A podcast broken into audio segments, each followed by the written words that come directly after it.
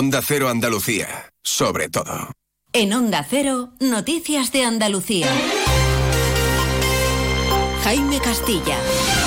Buenas tardes, hoy 29 de febrero despedimos este mes y el que comienza marzo lo hará con una subida de la luz debido al aumento de producción de energía eólica este febrero y la bajada del precio de la electricidad.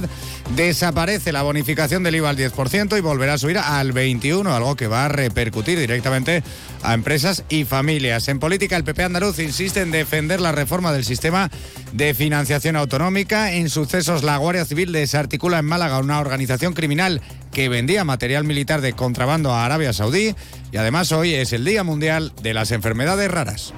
Noticias de Andalucía.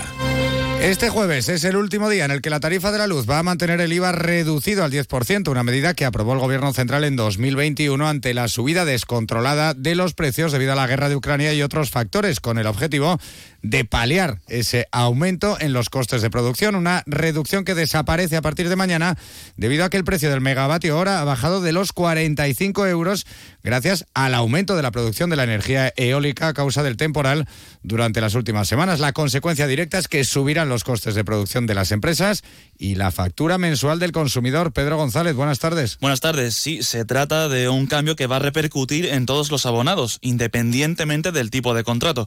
Por ejemplo, en la factura de energía de los consumidores, que paguen una media de 80 euros, pasará casi 97, pero no será la única subida en el precio de energía, como advierte Gabriela Camaid, del equipo jurídico de la Asociación de Consumidores Facua. Por ello apuesta porque el gobierno implemente estas reducciones de forma de carácter permanente.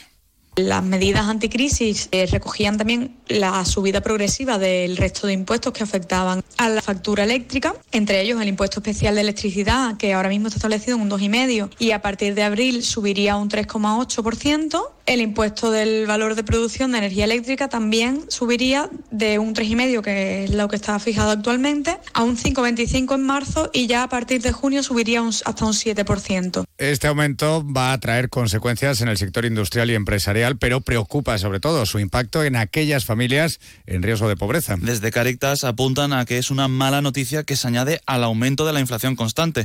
El presidente de la organización en Andalucía es Mariano Pérez de Ayala.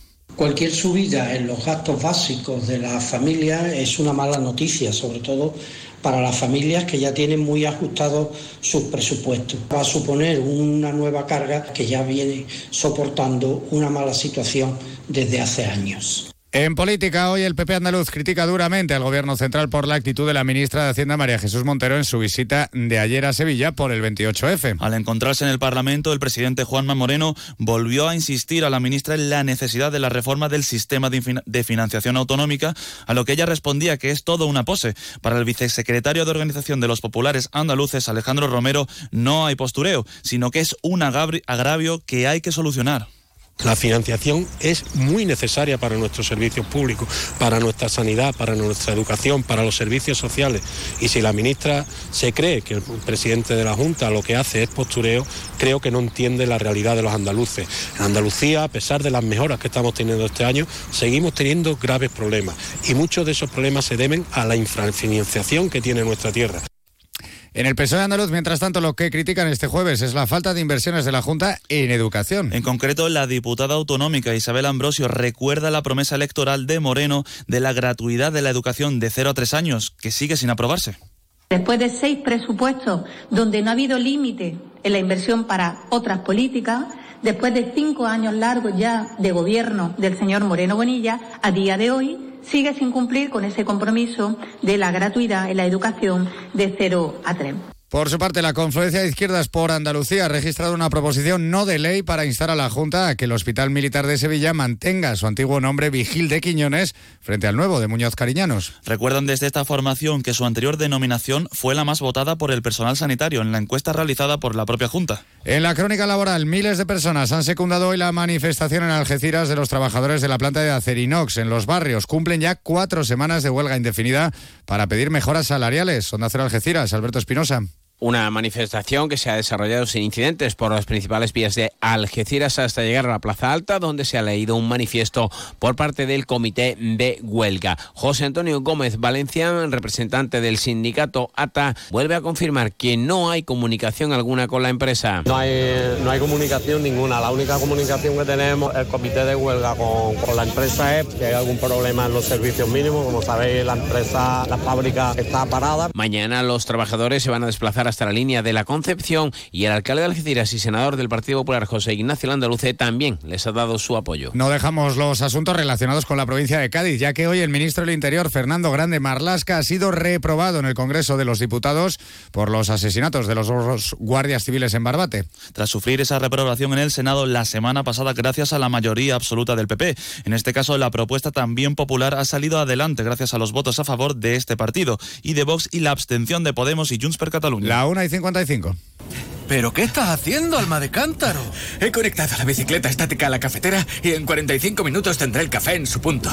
Bueno, tibio.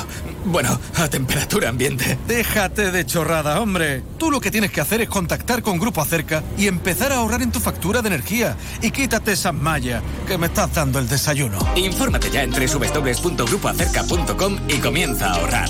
Grupo Acerca, tu elección más fácil. Onda Cero. Noticias de Andalucía.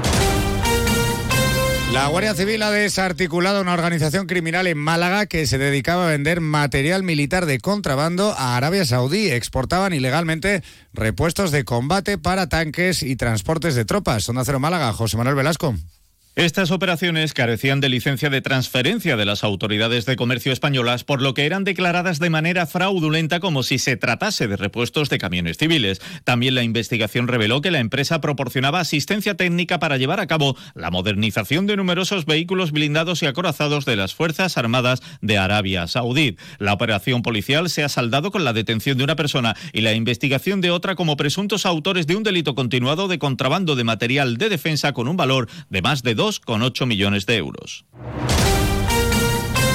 Terminamos este informativo con el Día Mundial de las Enfermedades Raras, que se celebra hoy con el objetivo de concienciar sobre la necesidad de investigar estas dolencias, que son aquellas cuya frecuencia es menor a los cinco casos por cada 10.000 habitantes. Y precisamente en Córdoba, la Federación Andaluza de Enfermedades Raras ha reivindicado esta jornada con un gran abrazo a la Catedral. Onda Cero Córdoba, María Luisa Hurtado.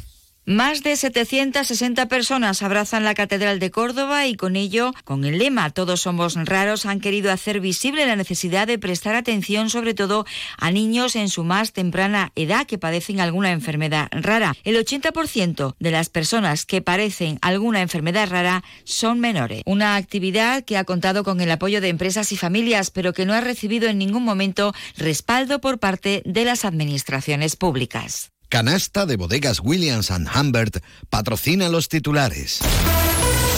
Buenas y malas noticias en asuntos culturales para Andalucía. La mala es que el Ministerio de Cultura deja fuera de la candidatura a Patrimonio Mundial de la UNESCO a la ciudad romana de Itálica, en la provincia de Sevilla. La buena es que selecciona al Olivar de Jaén, también a la Ribeira Sacra en Galicia y al yacimiento romano de Sigüenza en Castilla-La Mancha. Casi tres horas de retraso ha sufrido el tren que une Almería con Madrid este jueves y que salía a las siete y media de la mañana. Se ha debido en una, en una avería en la cabeza tractora del convoy que ha obligado a su vuelta a la estación almeriense tras detenerse al poco de salir del túnel. Y un hombre y una mujer, ambos sevillanos, han sido multados por escalar hasta lo más alto de la Torre de la Giralda esta pasada noche en Sevilla usando los andamios de los trabajos de conservación en su fachada norte. Afortunadamente no han causado ningún daño al monumento.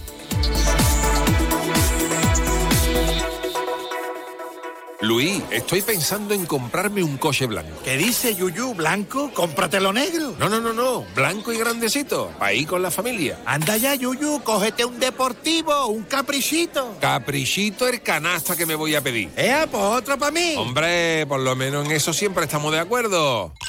Canasta. No, ni nada. Disfruta con un consumo responsable. Noticias del mediodía. Hasta aquí las noticias de Andalucía que regresan a la sintonía de Onda Cero a partir de las 7 y 20 de la tarde. Pero antes, a las 2 y media, llega toda la información medioambiental y de naturaleza de nuestra comunidad de la mano de Susana Valdés con Andalucía es verde. Y ahora Momento para escuchar aquí en Onda Cero la información de España y del mundo en Noticias Mediodía. Buenas tardes. Onda Cero, Noticias de Andalucía.